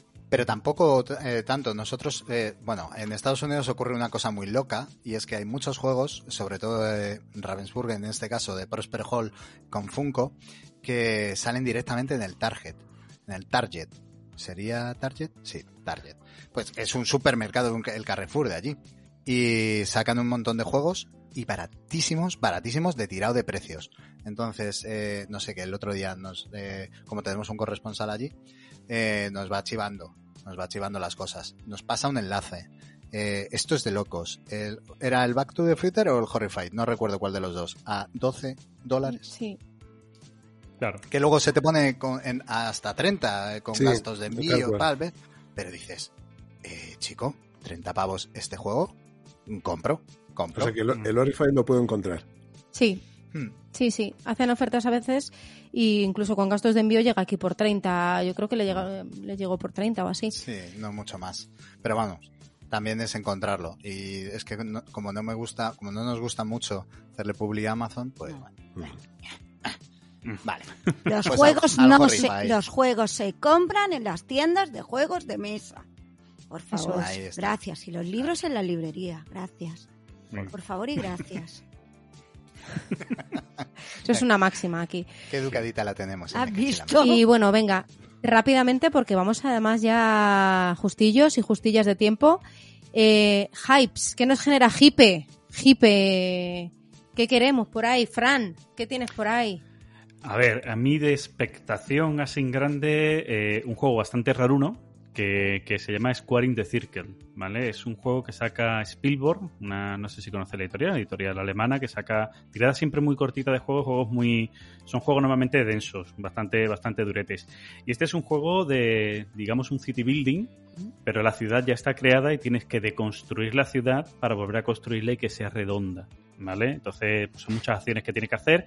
Además, la ciudad ya está, el- la planificación o el mapa está ya redondo y tienes una especie de rondel por donde te mueves por la ciudad para ir deconstruyendo esas calles rectas de carreteras y hacerlas circulares. Y es una gestión de recursos con rondel, con interacción entre jugadores, bastante, bastante curiosa. Bastante, bastante curiosa. Yo os lo recomiendo que le echéis un vistazo. Eso sí, sacan mil unidades para todo el mundo. Entonces hay que pillarlo ahora, que sale para ese, y hay que pillarlo. Si no, no te quedas. Pues Madre igual me voy a quedar sin él, ¿eh? te voy a Yo decir. te voy a decir porque tengo apuntado el, el- el título, si no diría que es hashtag de, de página porno, ¿eh? te lo digo. Venga, tira. No, eh, cuéntanos. Pues a ver, yo me han generado hype con el Bitoku, pero ayer vi lo grande que es y es que yo no tengo mesa para ese juego. Con lo cual, mm, yo ya igual me bajo. Y fíjate tú, tengo hype de la expansión del Canvas. Porque el lunes jugué al Canvas. Ay, por cierto. Claro, como tengo el canvas, tengo máquinas. el... En el Canvas las cartas se pelan. Lo descubrí el No. lunes, sí, y quedan preciosas. Una amiga me hizo así y yo ya estaba como diciendo, ¿qué tocas? ¿Para qué tocas? ¿Me vas a romper el juego? De repente hace así y me dice, mira qué clarito, Claro. total, que echamos la tarde pelando el canvas. Una cosa. Al Dragon Pars le pasa lo mismo. Que vienen con O sea, que vienen plastiquete, son cartas transparentes, entonces vienen con un plastiquete para que no se arañen Sí. en fábrica, supongo, Un- por la cinta y demás. Un gastar y plástico, una por una. un gastar plástico, Greta lo llevaría fatal. Entonces volví a jugar al Canvas, me pareció preciosísimo y ahora yo lo único que quiero es que llegue la expansión con las cartas reversibles. Sí, te, pues a ver, que aún podéis entrar en el Canvas. Aún podéis A ver, No. Asmodee, por Sí. favor. Que va, que va. Asmodee El prometió Pledge. traer el Canvas a que España. os metemos en, el, Sí. eh, os metemos en nuestro pledge, luego hablamos, podéis entrar aún. Venga. Podéis entrar. Luego que tu gente hable con mi gente. Exacto. Esto no, era, no era algo así como Eurolaucha, algo así no era, ¿no? Aquí en Vale, el programa, sí. ¿no? Un euro la hucha. Es verdad, es. como no está Sol para hacer todas estas mierdas, Claro. se nos olvidan todos los grandes hits de dados verdes fritos. De Sol, verdad. te echamos mucho de menos. Correcto. Bueno, Rafa, Cuéntame, tu hipe. mi hipe. Pues yo tengo hipe con un jueguecito que va a, sal- va a salir dentro de poco que se llama Jekyll vs. Hyde. Mm. Ambientado en la novela de el Dr. Jekyll. Qué locura. Ambientado en la. Celestina. No se podía saber. la Celestina. Ay, qué maravilla. Ojalá un juego de la Celestina, por favor. De la regenta de- mejor. Perdón, perdón. Acaban de anunciar un juego para ese sobre Fernando Pessoa. Pessoa, Pessoa, Pessoa. Pessoa. Sí, Pessoa. Pessoa. O sea, Ese va a ser que- bonito, que- ¿eh? que- Sí. Sí, sí, que ahí está. Quiere decir que sacan este tipo de cosas, así que cualquiera Bueno, sabe. pues nada. Rafa, Pues créalo. Pues nada, os cuento. Eh, un jueguecito que va a salir dentro de poco por Arrakis, que es un juego para dos. Uno es Jekyll y otro es Hyde. Fíjate que en la novela son la misma persona, spoiler, pero aquí son dos. Ismael no jugará siendo él los dos, ya va bien. Él al original, él fiel al original, oye. Yo- yo- en Uno caso, claro, por, por obligación y por, y por fidelidad al, Por coherencia, por coherencia. claro. al personaje. Pues es un juego de bazas. Hoy estoy de juegos de bazas. Y, y nada, la historia va, pues tienes tres palos de, de cartas, eh, verdes, moradas y rojas o rosas, no sé, y juegas una serie de bazas en tres rondas. Parten 10 cartas a cada jugador y se juegan 10 bazas, por lo tanto, por ronda.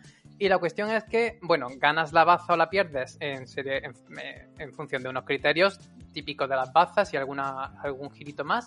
Pero la cuestión es que el- la historia en que tienes un peón que empieza en el lado del Dr. Jekyll y eh, va avanzando hacia el eh, hacia hacia Hyde, ¿no? Mm. Entonces, eh, la función de mm, eh, el Dr. Jekyll es que no avance y la de Hyde que avance. ¿Cómo avanza? Pues al final de cada ronda, de esas 10 bazas que tiene cada ronda, avanza la diferencia de bazas ganadas que haya, que haya entre un jugador y otro. Es decir, que a Jekyll le interesa que se ganen 5 bazas cada uno y al otro le interesa que uno gane muchas bazas y el otro las pierda. Pero Mm. gane él o gane el contrario. Vale. Y entonces, mola, la, historia mola, creo yo. La Mola, idea mola. Veremos, veremos si luego cumple.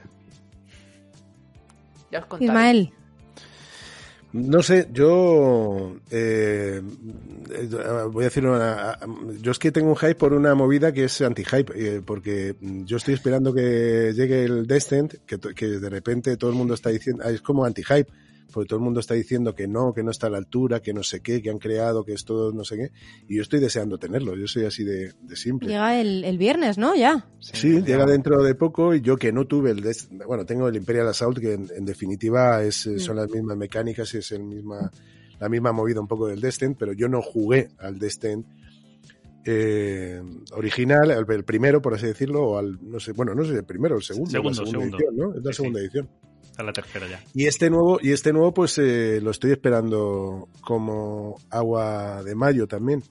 Y también como buen solitario, tengo, he oído hablar mucho de un juego de cartas, el Imperium Classic, que todo el mundo que son dos, Imper- Ah. Imperium Classic y Legend. Lo tenemos. Y, ¿y qué tal? Porque Muy bien. Bien, ¿no? Mola, Muy bien. mola bastante, ¿no? No sé en solitario qué tal. Claro. Eh, En solitario pero, dicen que está muy bien, que funciona pero es muy bien, del building. Ya es lo único. Lo que pasa es que el rollo histórico, yo, yo es que le doy oportunidades a las cosas, ¿sabes? Digo, a lo mejor soy yo.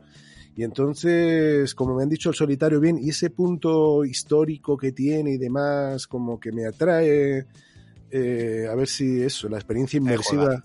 Es juegazo, Es ¿no? juega- Sí, aquí ha, jugado, ha gustado mucho, sí. Eh, lo hemos jugado, hemos dicho el Horrified por seleccionar uno, pero también hemos A jugado mí, mucho el a rollo del deck building, eh, la movida es que exige un conocimiento de las cartas. O sea, estos juegos de not, cuando has jugado 20, 20 partidas, ya lo, ya lo controlas de puta madre. A mí eso es como cuando te dicen que, que tienes que ver nueve capítulos de una serie para que te convenza. Que le- le- ¿Sabes? Que dice, no, pero a partir del noveno capítulo, una serie tal, que una- mm, no sé dónde leí que alguien decía, joder, pero si lo sabían hacer, ¿por qué no lo empezaron a hacer desde el primero? Tuvieron que esperar al décimo capítulo para hacerlo bien, si sabían hacerlo. Pues Presentación de personajes, ¿sabes? Que hay que explicarlo todo.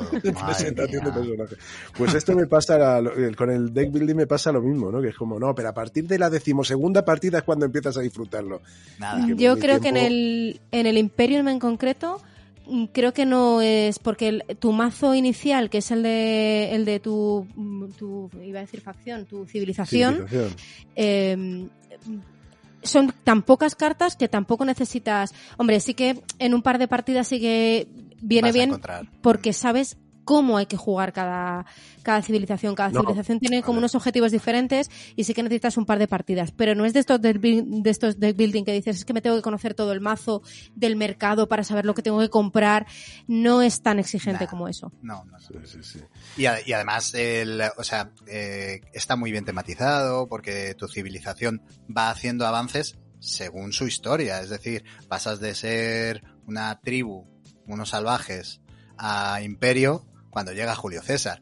Tienes una, una serie de incentivos eh, dentro del mazo que orgánicamente te van llevando, te van guiando la partida y eso mola mucho. Al- a mí me moló mucho. Me explotó un poco la cabeza porque me pareció en exceso complicado. mm, porque tiene. Son cosas muy fáciles de hacer de- dentro de la mesa, pero tienen pequeños matices. No, esto no va a este descarte. Esto va a este de- otro descarte de aquí. Esto Mm. tienes que meterlo debajo de tu hoja de, tu carta de Mm. civilización. No, esto va a tu historia. Y vas y te va, son pequeños matices que te hace tener un libro de reglas muy tocho para un juego que es muy tonto. Sí, muy sencillo. Es muy sencillo y muy adictivo y se juega muy rápido. Bueno, no se juega tan rápido, luego se alarga, se alargan las partidas. Y tiene un componente de asimetría bastante importante.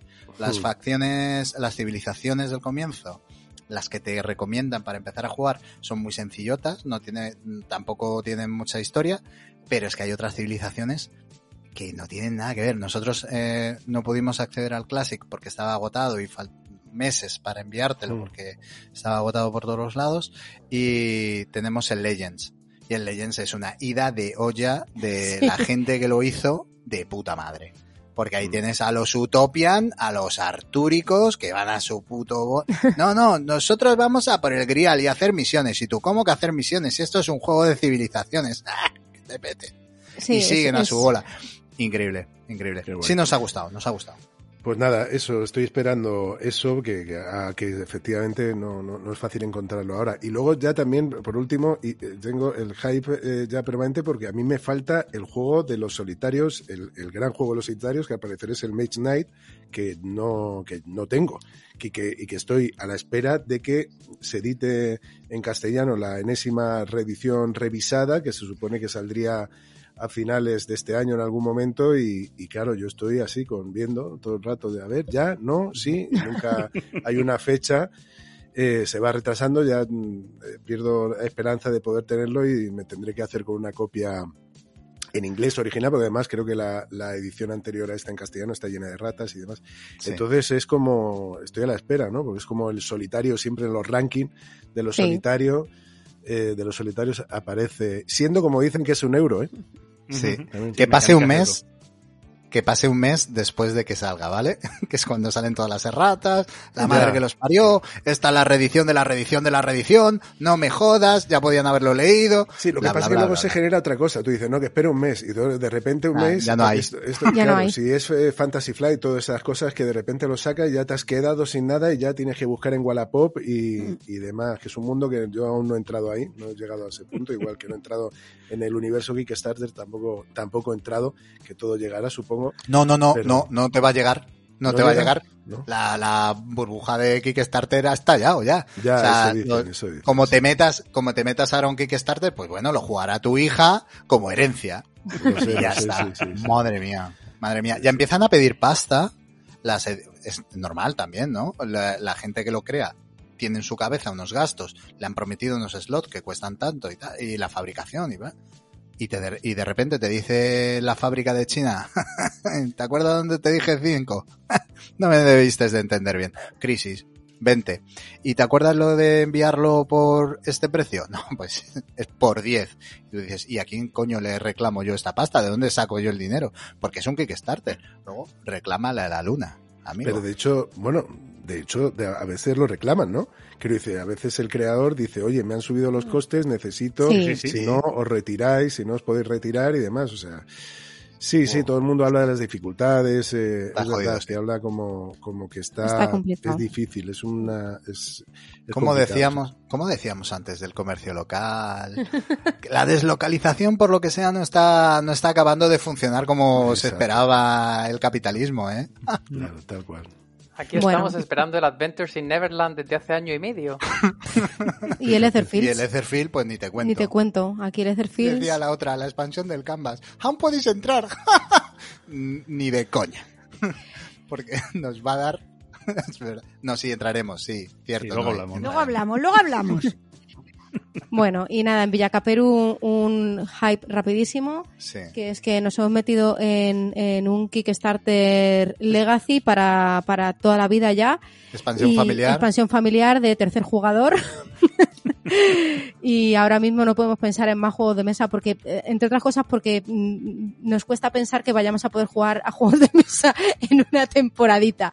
Así que intentamos quitarnos el hype porque Mini Meeple está, vamos, que a partir de nada puede llegar cuando le dé la gana. Nada, tenéis, tenéis que aprender, tenéis que aprender de Ismael y lo que tenéis que hacer es jugar a juegos en solitario por turnos. O sea, es decir, ahora tú te quedas con Mini Meeple, él juega a juegos solitarios, él se queda con Mini Meeple, tú juegas a juegos solitarios, y es que es lo que os queda.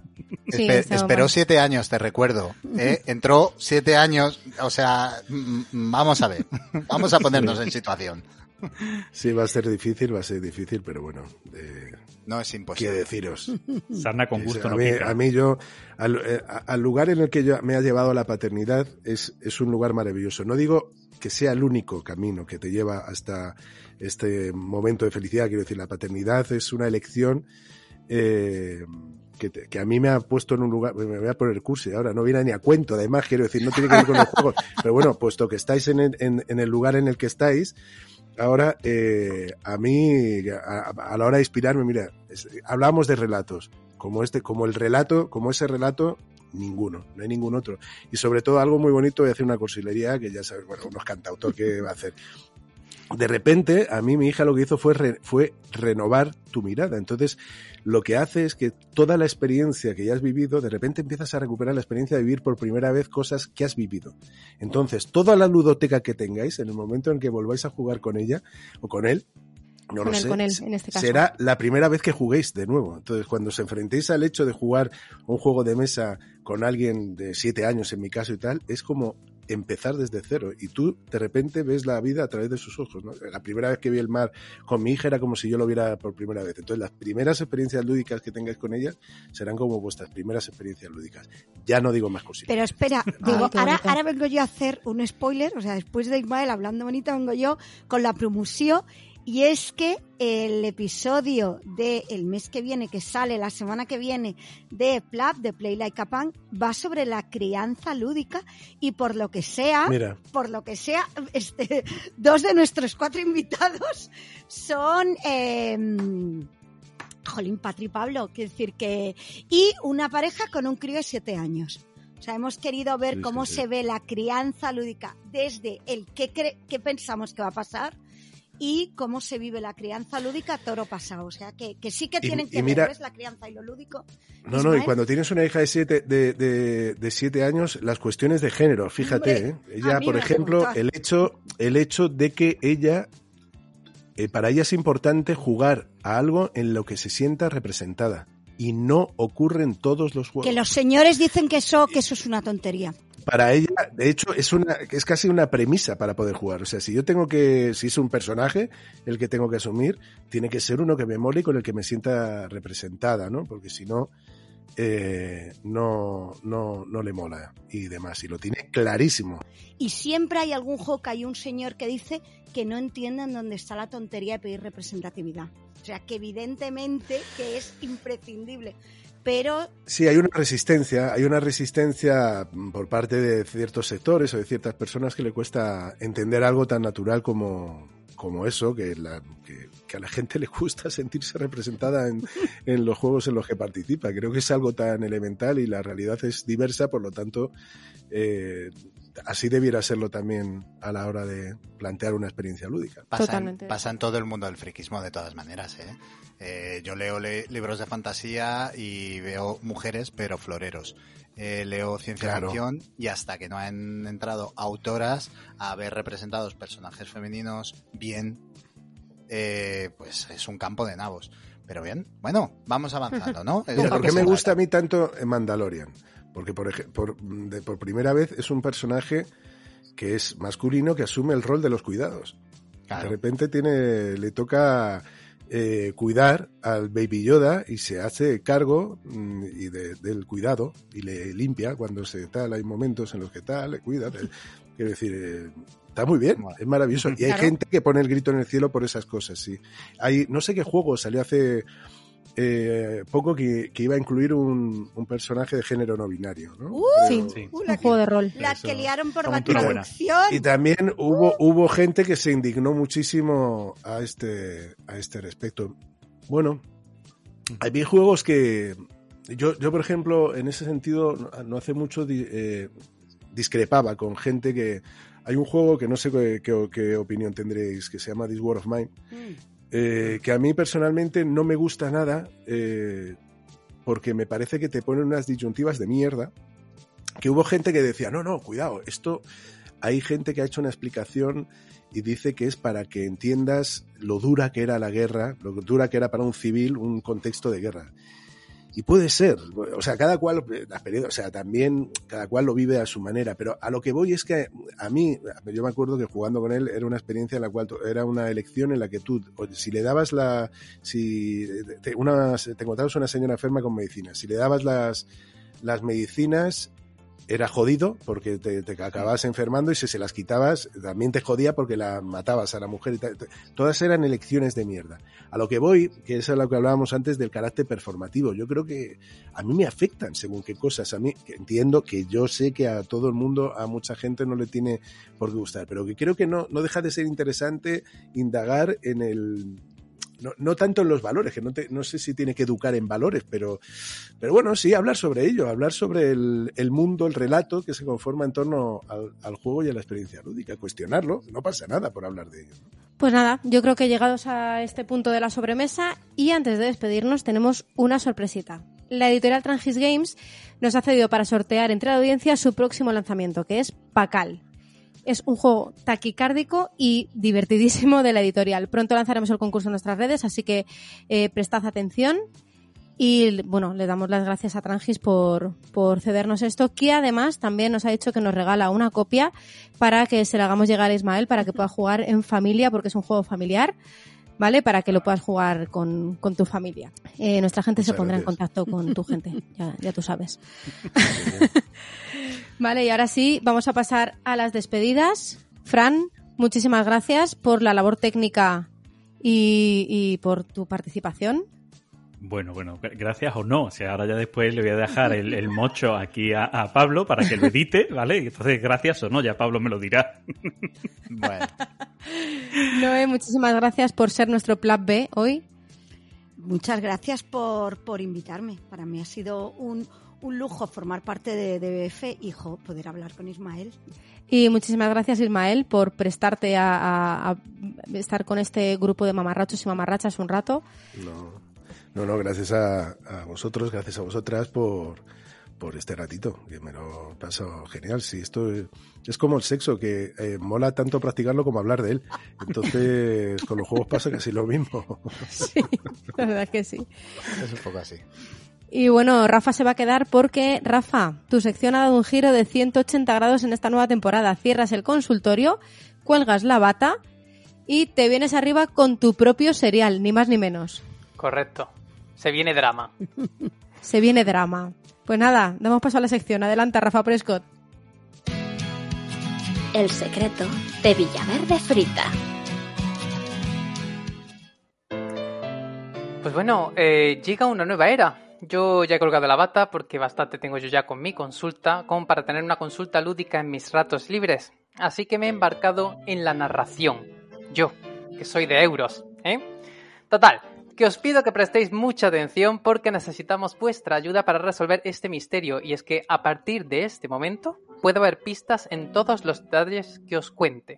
Aquí comienza el secreto de Villaverde Frita. Amanece en Villaverde Frita. Es una bonita mañana soleada en la que sus habitantes se despiertan temprano para comenzar sus labores, es decir, jugar y poco más. Mami Mipel ha traído un carcasón, que dice que es lo único decente que ha salido al mercado en las últimas dos décadas. Caperucita Lúdica estaba indecisa entre un montón de novedades que ha comprado y que quiere vender a toda costa, porque últimamente lo que le llama son los juegos de caja amarilla de Ava. Así que ha traído las ruinas perdidas de Arnak y el Tainted Grey, a ver cuál nos puede colar. Pablo viene con las manos vacías, y es que sabe que tiene que empezar a darle caña a los infantiles, pero espera poder llevarse de vuelta el juego que Caperu no nos consiga colocar. Pobre e iluso Pablo. Jonathan. Jonathan ha venido en su DeLorean, con conexión transatlántica, para jugar al Back to the Future, que se podría haber dejado su copia en casa porque en Villaverde Frita hay ya existencias de este juego por no sé qué, de hype y no sé qué historias. Fran es el nuevo. Así que ha traído el Aventureros al tren, que eso nunca falla, pero ojo, la edición 15 aniversario con todo deluxe para ganarse nuestro favor. Y cuidado porque apenas cabe por las calles del pueblo con semejante cajote. Pero se ve ilusionado al muchacho. A Paloma no la vemos. De hecho, no sé si alguna vez la hemos visto. Debe de haber traído algo de roles ocultos, pero muy, muy, muy ocultos, porque es un misterio. Pero vaya, que forma parte de esta villa verde frita como la que más. Rafa, aquí, un servidor, Rafa Prescott, ha traído el Exploding Kittens, que hay quien lo mira mal por esto, pero se la suda todo un poco rato porque sabe que es un juegazo y que al final a todo el mundo le gusta, todo el mundo lo disfruta. Y Sol, Agua de Noviembre, viene con 367 juegos. Y es que desde que descubrió la Borging Arena, lo único a lo que todavía juega en físico es al Roland Fuck. Y hablando del Roland Fuck, que menudo éxito, ¿eh? Es el juego estrella de Villaverde Frita. Pero oye, cada uno por su parte que no queremos salseos, ¿eh? Bueno, a ver, hay algún lío interno, pero que nada nuevo, nada que no sepáis, ¿eh? Y total, que dada la buena acogida de este juegazo entre la comunidad de Dathers Fritters, o como os llaméis lo que nos escucháis, pues resulta que los habitantes de la villa se disponen a lanzar la versión deluxe, que incluye una bandeja tiradados forrada en terciopelo rojo, un token de jugador inicial o jugadora con forma de esposas, dados chinos unidos con una cuerda, rotuladores con diferentes formas y tamaños, y una libreta con hojas plastificadas por lo que pueda pasar. El prototipo está súper cuidado, vamos, no le falta detalle, está para el testeo, para sacarlo y empezar a testearlo. Pues nada, en esto que llegan los habitantes de Villaverde Frita, pasan la mañana jugando a esto y aquello, a lo que han traído unos y otros, tal, y tras una buena comilona, pues echan un siestorro de estos reparadores, esto que se te cae la babilla ahí en el sofá, tú sabes. Se despiertan, se disponen a trabajar en el proto de Roland Fuck Deluxe, pero ¡horror! ¡No está! ¡Lo han robado! ¿Qué ha pasado? Hay cruces de miradas, acusaciones entre los habitantes de la villa, voces, discusiones, mal rollo. Has sido tú que querías estrenarlo a toda costa. ¿Qué dices? Si yo ya no fuck, yo ya solo rol. Sí, claro, bla, bla, bla, bla, bla. En fin. Cada cual tira para su casa esperando que mañana sea un mejor día y que el proto aparezca. Y a la mañana siguiente vuelven a quedar. La mayoría sigue bastante molestos con el robo del proto, pero hay quien viene con una sospechosa sonrisita en la cara. Vamos, que se lo ha pasado bien esta noche, ¿eh? Y aquí es donde entra la comunidad Dathers Fritters o como os llaméis. Necesitamos todo vuestro ingenio para resolver este misterio. ¿Quién ha amanecido con una sonrisa de oreja a oreja? ¿Quién robó el proto de Roland Fuck Deluxe? ¿Por qué? ¿En qué os basáis? Necesitamos vuestra ayuda. Votad por uno de los habitantes y mandadnos vuestras teorías por Twitter, Instagram, iVoox, Telegram o por señales de humo, lo que sea. Pero decidnos algo. Os leemos.